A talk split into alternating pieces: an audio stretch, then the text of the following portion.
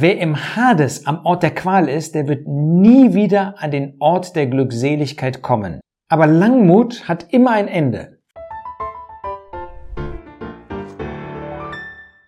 Gibt es eine Höllenpredigt? Spricht Petrus von einer Höllenpredigt? Vielleicht hast du das Wort auch schon mal gehört. Höllenpredigt. Manche verstehen das, was Petrus in 1. Petrus 3 schreibt, genauso. Aber wie soll man sich eine Höllenpredigt vorstellen? Und meint Petrus das wirklich?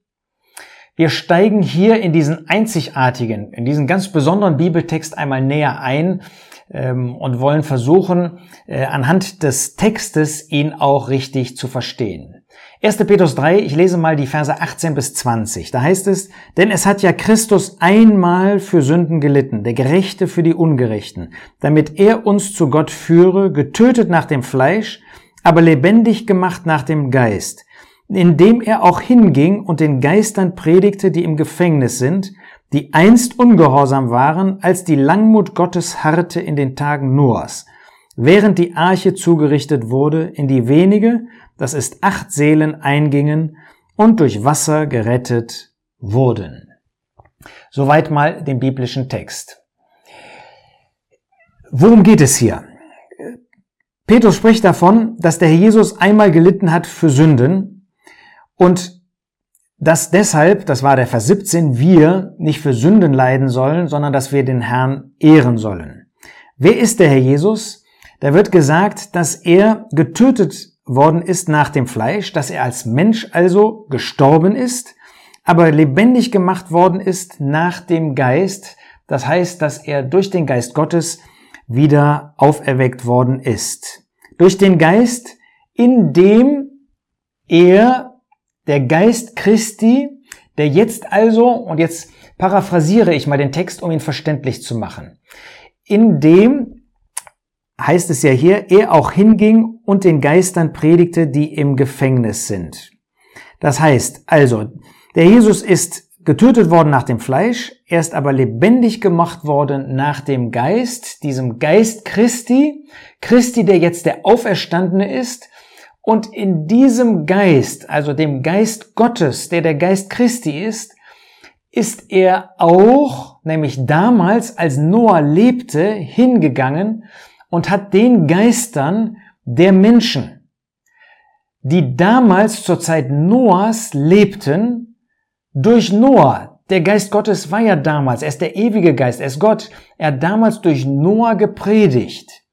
Wem? Denen, die jetzt zu der Zeit, als Petrus schreibt, im Gefängnis sind. Das heißt, das Gefängnis, was ist das für sie? Das ist der Hades. Der Hades wo sie sind und nicht mehr freikommen werden, außer dann, um vor dem großen weißen Thron gerichtet zu werden und in die Hölle geworfen zu werden. Also, die jetzt im Gefängnis sind, also in dem Hades, die aber einst, die damals ungehorsam waren, als die Langmut Gottes harrte in den Tagen Noahs und als sie in diesen Tagen nicht auf die Predigt von Noah hörten, sondern in ihrer Sünde verharrten nämlich während die Arche zugerichtet wurde, in die wenige, das ist acht Seelen, eingingen und durch Wasser gerettet wurden. Es geht also jetzt nicht darum, dass jetzt irgendwie der Herr Jesus oder der Geist Gottes oder während seines Todes irgendwie in irgendwelchen Gefängnissen im Hades gepredigt hätte, um sie dann noch zu bekehren.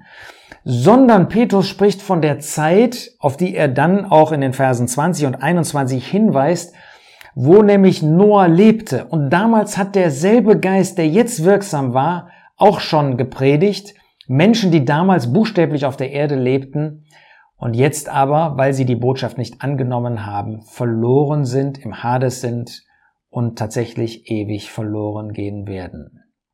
Also, es ist zu bedenken, der Herr war nicht als Gestorbener im Hades bei den Ungläubigen. Was hat der Jesus zu dem Räuber an seiner Seite gesagt, heute wirst du mit mir im Paradies sein. Er macht ja gerade den Unterschied zwischen dem Paradies und dem Hades. Nein, er war nicht bei den Ungläubigen, sondern wie der Schächer, dieser Räuber bei Christus war, war er in dem Paradies, da wo die Seelen der heimgegangenen Gläubigen sind. Wer im Hades am Ort der Qual ist, der wird nie wieder an den Ort der Glückseligkeit kommen. In Hebräer 9 sagt der Schreiber des Hebräerbriefes ganz eindeutig, Vers 27, wie es den Menschen gesetzt ist, einmal zu sterben, danach aber das Gericht. Nein, wer im Hades ist, wird nie an den Ort der Glückseligkeit kommen.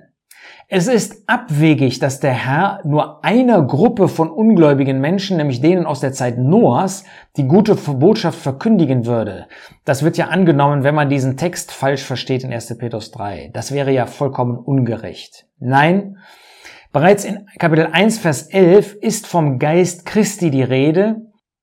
Der Geist Christi, der Geist Gottes ist ein Geist, der spricht natürlich durch Menschen oder durch Engel. Und damals hat er, Kapitel 1, Vers 11, wie auch in Kapitel 3, durch reale Menschen im Alten Testament gesprochen.